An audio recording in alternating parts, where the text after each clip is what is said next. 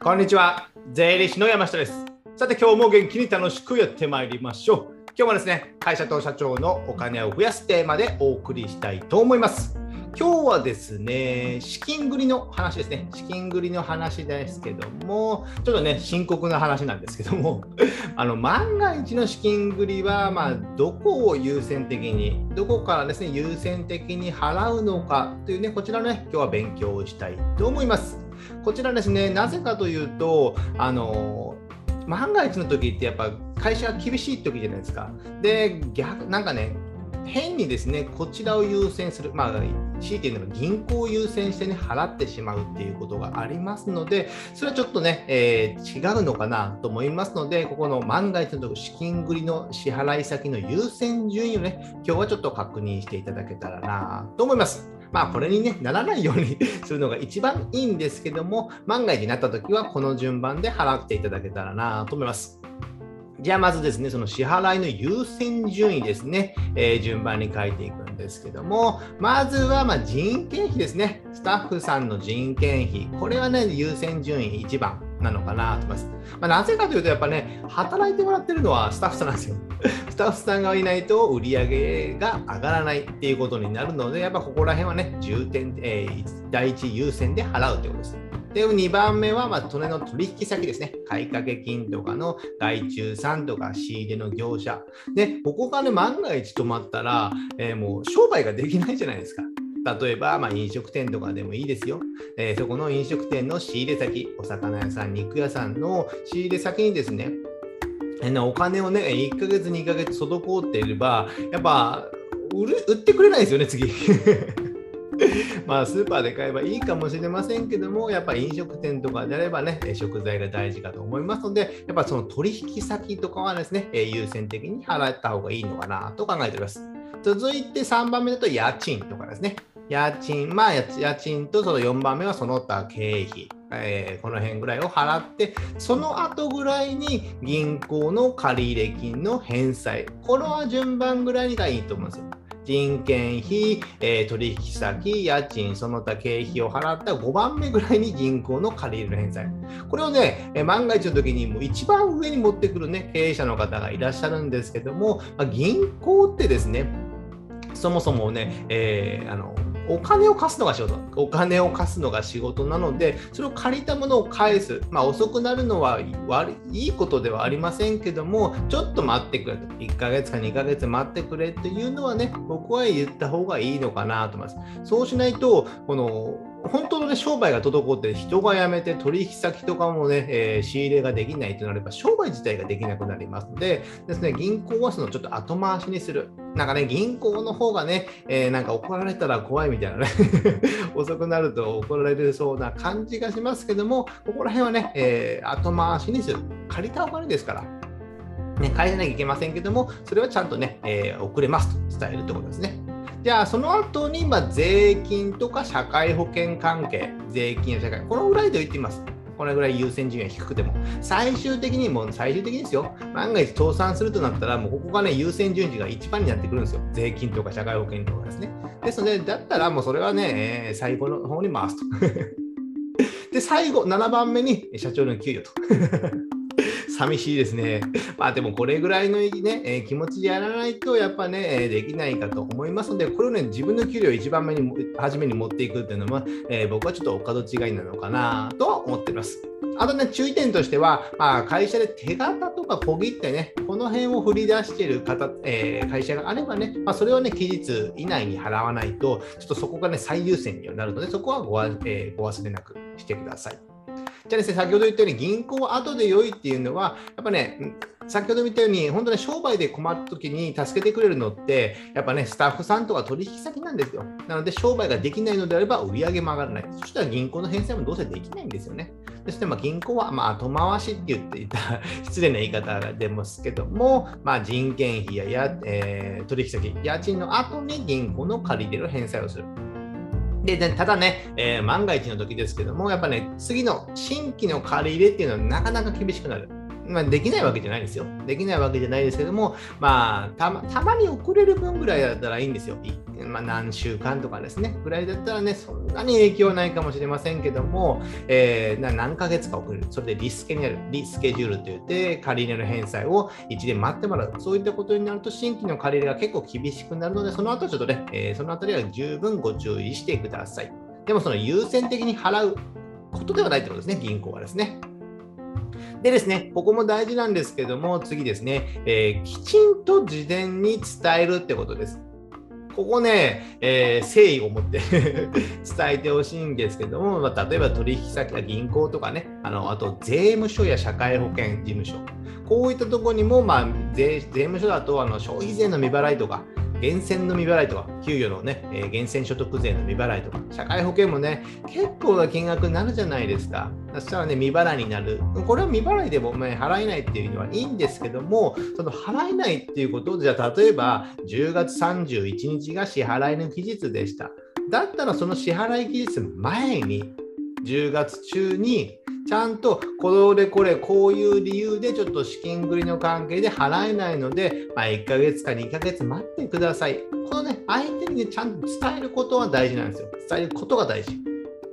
これをまあ取引先とかでもですよ。まあ、何3日待ってとかですね。そこら辺は言いそうなんですけども、税務署、社会保険事務所もですね、意外と、ね、何も言わずに、えー、銀行を必要としかできなかったと。そういったのはね、あんまりね、好ましくないじゃないですか。逆に支払う側あ、支払われる側、自分がね、えー、取り立てる側で何も連絡がなかったら、なんかちょっとイラつきますよね。で国も一緒なので、税務署や社会保険事務所にもちゃんといつ支払えそうなのかっていうのはきちんと伝えるってことですね。で、このあたりね、まあ、延滞金とか延滞税みたいなのを払わなきゃいけませんけども、まあ、これは待ってくれますので、ここら辺はね、結構待ってくれますよ。僕がいろいろ資金繰りを手伝いしている事例からして、こんなに残高あるのに待ってくれるんだとかね、ありますので、まあ、ここはね、きちんと伝えるってことです。なので、まあ、あんまり大きな声では言いませんけども、まあ、最後の最後です。で、僕はいいのかなと思います。税金や社会保険はですね。でも取引先とかはね、ちゃんときちんと伝えて、すぐに払うっていうのをね、道しないと、先ほども言ったように、商売ができなくなりますからね、そこら辺は十分ご注意ください。でね、えー、そもそも論なんですけども、これ万が一にやっぱなっちゃいけないんですよ。万が一になっちゃいけない。万が一になっちゃいけない。まあ、なったら仕方ないんですけども、その前にね、やっぱやるべきことはあるんですよ。まあ、日々の売り上げとかね、えー、利益の管理するのも大事ですけど、まあ、毎月、まあ、日々、まあまあまあ、現金商売とかで、まあ、毎日とかでもいいですよ。で資金繰りの管理ね、資金繰りの管理。資金繰り表を作るとかいうのがあるんですけども、何でもいいんですよ、これ。Excel で、えー、来来月これぐらいのお薬あお金が入り、えー、来月これぐらいのお金が出る。お金が出るのって大体わかるじゃないですか。家賃、人件費、請求書が来るからですね。それをプラスマイナスしていくだけなんですよ。だ足りないですよね。足りないか、足りるかで出てくるじゃないですか。で、今の残高からお金がそれだけ足りない分が減っていく。そしたら最終がマイナスになる、ね、時期が分かるんですよ、大体ね。分かりますよね。ですので、まあ、いろいろ経済ショックとかがあって、そういった時分からないこともありますけども、大体を予想しながらやっていく。僕自身もね、まあ、起業したての頃、まあね、ほとんどお金なかったんですので、えー、これをね、えー、来月、再来月ぐらい死ぬんじゃないかみたいなね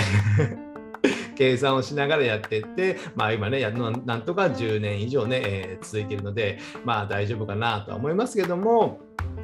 この辺の3ヶ月程度先ぐらいは見ながらやっていく。大きな会社となればね、えー、半年先、1年先ぐらいをね、計算してみながら、じゃあこの辺で足りなくなるから、銀行に、えー、いついつ借り入れる申し込みするようにしておこうとかですね。そしたらね、銀行さんも、えー、来週必要なのでお金貸してくださいって言ったら、アホチンかって言われるじゃないですか。でも、再来月ぐらいにちょっとお金が足りそうなのあ足りなさそうなので、この時期に、まあ、2ヶ月前ぐらいに、え、ちょっと借り入れの借り換えをしたいとかね、いろいろ相談すれば、え、何かしら事前の対策って打てるはずなんですね。打てるはずなんですよ。ですので、えー、このね、3ヶ月先、まあ、将来のことを、まあ、分かりませんけども、ある程度予測しながらね、え、経営していくっていうのは非常に大切なのかなと思います。じゃあ、それ、そのそれも踏まえ、それもやりながら、えー、僕がいつもお勧めしているのはね、銀行から借りるだけ借りておく。これはいい表現でですよ。いい表現で、借りるだけ借りておく。で、前の動画でですね、えー、借入金は悪なのかということでですね、えー、説明した動画もありますので、こちら概要欄にリンク貼っておきますので、こちらもね、え聞いていただけたらいいんですけども、やっぱ銀行借り入れはね、悪いっていう思われる方もまだ結構いらっしゃるんですよ。でもね、えー、僕は会社を倒産する方が悪い、倒産させる方が悪いと思います。ですので、銀行借り入れで、例えば今100万円しか現金の残高がないと。ね、えー、預金通帳に100万円しか入ってない。でも、借入金は全然ありませんよ。借入金ゼロです。でも、借入金を3000万して3100万円の通帳残高がある。と、え借入金3000万がある。これでね、前者と後者で一緒の状況なんですよ。でも3100万円お金があれば、なんとなね、何ヶ月かはね 事業規模にもよりますけども、何ヶ月か万が一売上ゼロでもやっていけるんですよ。延命できるんですよ。その間に何かしら手を打つこともできるっていうことになりますので、100万円しか残高がなければ、今月死んじゃうかもしれないですよね。足りなくて。ですよね。ですので、その借入金は悪ではなくて、借入金を借りすぎて、まず無駄に使う、無駄な経費を使うのはナンセンスですけども、借入金を持っておく、そのまま置いておくっていうのはね、えー会社の経営のリスク上ではですね、良いことですので、ここはね、僕は、えー、お勧めしてます。僕自身も、えー、無駄に借りてます。いらねえじゃないかと思うんですけどね。まあ、それはご愛嬌ということです。でですね、あとね、まあ、万が一の社長の時は、社長の個人のね、お金を借りるっていうね、動画もね、以前解説しましたので、こっち概要欄見ていただけたらいいんですけども、やっぱね、えー、万が一の時は社長個人の資産を、まあ、ずぶっ込んで、会社にですね、えー、貸せる状況を作っておかなきゃいけないです。貸せる状況を作っておかない。そのためには、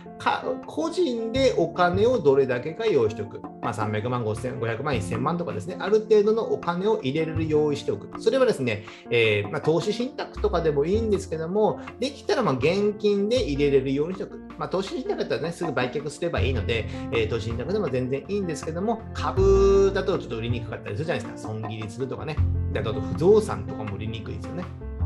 ですので、この万が一の時にすぐお金を入れれる、まあ、自分の事業規模に合わせて、いくら何かやっぱキャッシュ、お金を用意しておくっていうのはね、経営者としてのま責任なのかなと思いますね。ここら辺はね、えー、自分でちゃんといくら用意できるかっていうのを計算しておくことが非常に大事。ここでね、えー、じゃあ例えば1000万か2000万用意してきてますと、個人でですね、いつでも。そしたらね、借りる心配もないんですよ。万が一の時はお金を貸せばいいだけっていう話になりますので、そしたら、ね、そこが安心感になるんですね。まあね、お金だけが全てじゃないんですけども、この精神的な不安もね、やっぱなくなるので、えー、会社経営にはやっぱ最低限のお金は必要ということですね。で、あとね、えー、まあ、ファクタリングといってね、請求書、まあ、売掛金を、えー、お金に変えるサービスとかもありますので、そういったものね、概要欄にリンク貼ってますので、その辺を見ながら、えー、あその見ながら、その辺をやりながら、えー、万が一にならないようにするってことですね。ですので、えー、この辺も参考にしながら見ていただけたらなと思います。じゃあ最後ですね、まとめですけども、万が一の資金繰りの優先順位をね、間違っちゃいけません。あんまり間違えてですね、えー、商売がうまくいかないっていうことになりますので、そこら辺は十分ご注意ください。で、遅れそうな時は、やっぱ誠意を持って期日前に期日の前に、まあ、税務署、社会保険、その他取引先であってもですね、家賃でもそうですよ、遅れそうな時は期日前にちゃんと誠意を持って連絡するっていうのが非常に大事なのかなと思います。で、あとは、やっぱもう、それにならない、万が一にならない、万が一にならないことがいいじゃないですか。そのその前の事前の対策、会社にちゃんと利益が出てるのか、会社にお金が残ってるのか、ね、将来的にお金が足りなくならないのか、そういったものをね、ちゃんと見ながらやらないと、やっぱね、えー、これからは、まあ、ちょっとね、コロナ融資とかもいろいろあってね、えー、大変になるかと思いますので、ここら辺はね、事前に万が一にならない対策をご確認いただけたらなと思います。今日はですね、えー、万が一の資金繰りの優先順位について話してきました。じゃ最後にですね、えー、告知といたしまして、僕はですね、こういったお金や税金の話をですね、タイムリーに無料メルマガで配信しております。こちらですね、概要欄の下の方にですね、リンクを貼っておりますので、こちらメールアドレス1つで登録できますので、ご登録よろしくお願いいたします。あとですね、えー、Kindle の電子、あ、Amazon か。Amazon の電子書籍である Kindle ですね。あちらですね、電子書籍を出版しております。まあ、決算書の本とかを主に書いておりまして、まあ、小さな会社の売上や決算書とかね、経費の考え方的なものを書いておりますので、こちらですね、Amazon の Kindle Unlimited 読みたい読み放題のサービスであれば無料でダウンロードできますので、こちらもご登録お願いいたします。じゃあ今日はこれぐらいにしたいと思います。ではまた次回お会いしましょう。さよなら